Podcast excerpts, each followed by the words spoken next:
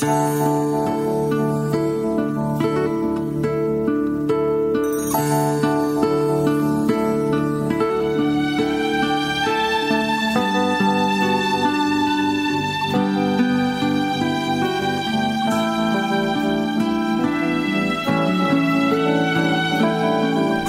las nueve de la mañana, nueve de la mañana, con una pista eh, que antecedía a este tiempo agradable de mucha paz, una canción muy reflexiva.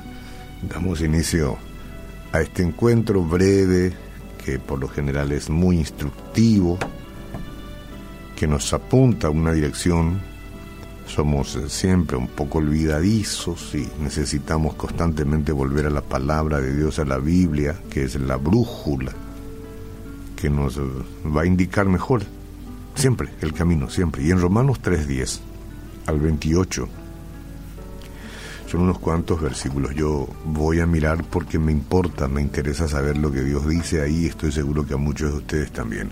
Como está escrito, no hay justo ni aún uno no hay quien entienda, no hay quien busque a Dios, todos se desviaron a una, se hicieron inútiles, no hay quien haga lo bueno, no hay ni siquiera uno. Uf, sepulcro abierto es su garganta, con su lengua engañan. Veneno de víboras hay debajo de sus labios. Su boca está llena de maldición y de amargura de paso nos vamos haciendo una radiografía.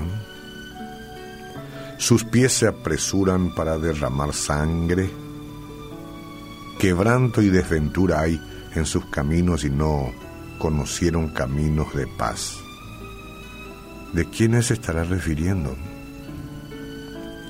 ¿No hay temor de Dios delante de sus ojos? Pero sabemos que todo lo que la ley dice lo dice a los que están bajo la ley para que toda boca se cierre y todo el mundo quede bajo el juicio de Dios, ya que por las obras de la ley ningún ser humano será justificado delante de él, porque por medio de la ley es el conocimiento del pecado. Sin la intervención de Jesús estamos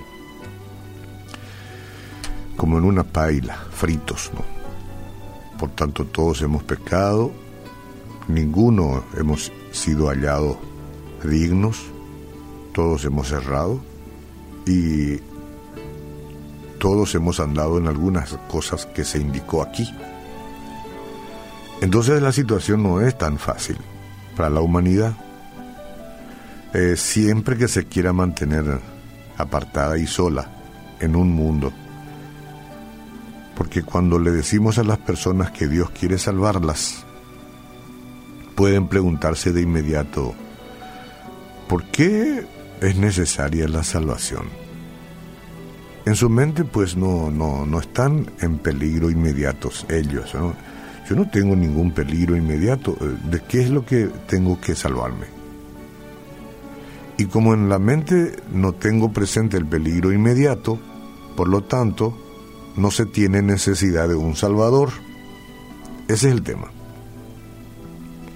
Antes de que una persona pueda apreciar la buena noticia, debe entender la mala noticia.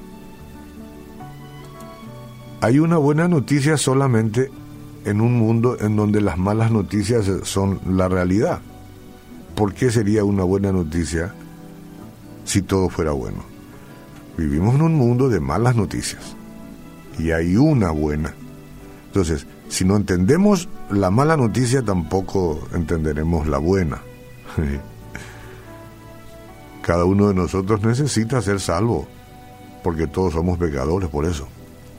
Somos merecedores de la condenación y del castigo eterno de Dios, la Biblia lo dice. Es una pena eso. Pero así nos fue desde el Edén. Entonces, por mucho que nos esforcemos, no hay quien haga lo bueno. No hay ni siquiera uno, lo dice en Romanos 3:12. La Biblia, la Biblia sabe. Entonces, esto significa que nosotros carecemos de la capacidad de hacernos aceptables a Dios. No importa cuán buena familia sea la de usted, o cuántos buenos, buenos logros ha tenido en la vida, o cuán importante usted eh, se cree, o se da usted la importancia, ¿no? Porque cada uno se da una importancia, no importa. Eh, nosotros no nos podemos hacer aceptables a Dios por nosotros mismos porque ya hemos errado. En otras palabras, estamos condenados por la eternidad, a menos, a menos que Dios mismo intervenga a nuestro favor. Lo cual fue justo lo que Él hizo. Justo eso es lo que hizo. Yo creo que hoy vamos a entender mucho mejor todo. Entonces, con el fin de salvar a la humanidad, que estaba caída, usted y yo, Dios el Creador, el dueño de todo el universo y de la eternidad, dispuso un plan para el rescate de la humanidad. Incluso antes de crear el mundo ya tenía el plan.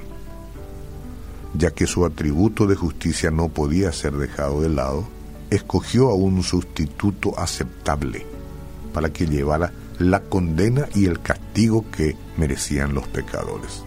El único calificado para esta misión era su amado Hijo, no había otro. Entonces Él se hace humano, ahora lo vamos a recordar en estos días, en su nacimiento, en el establo aquel, se hace humano y vivió sin pecar. Ese es Jesús. Ahora los cineastas y los escritores para ganarse su dinero y para atacar a Dios a través de todas sus eh, mentalidades diabólicas, le presentan a Jesús de mil maneras. Pero eso es un problema de ellos. Es un problema de condenados que quieren seguir condenados. Jesús nace santo, Emanuel, Dios con nosotros, no tiene nada que ver con las suciedades de este mundo, porque Él no ha pecado. Por mucho que le duela al diablo, Jesús no ha pecado, por mucho que le duela a sus seguidores, a los que hacen películas, a los que escriben en contra, a los que se hacen una Biblia satánica, por mucho que les duela. La cosa ya está hecha. Jesús vino al mundo y no ha pecado. Vino porque nosotros hemos pecado. Entonces, el perdón y la reconciliación con Dios son regalos para todos los que reciben a Jesucristo y creen en que hizo expiación por ellos. Yo creo Jesús, creo en ti, creo en tu santidad. No hay condenación para quienes se refugian en Él. Pero los que rechacen su ofrecimiento, estos que dicen tengo derecho a rechazar, los que rechazan ese ofrecimiento de salvación serán condenados por sus pecados. En realidad ya están condenados pero les continuará la condenación. Es, simple, es simple. Y después, no sé. Pero los salvados son aquellos que vienen a Cristo en vida. Porque Cristo hizo todo lo necesario para eso. Lo único que tenemos que hacer es creer y entregarle nuestra vida por fe. Es una cuestión de decisión personal. Yo ya lo hice y lo mantengo por siempre. Bendito seas Jesús.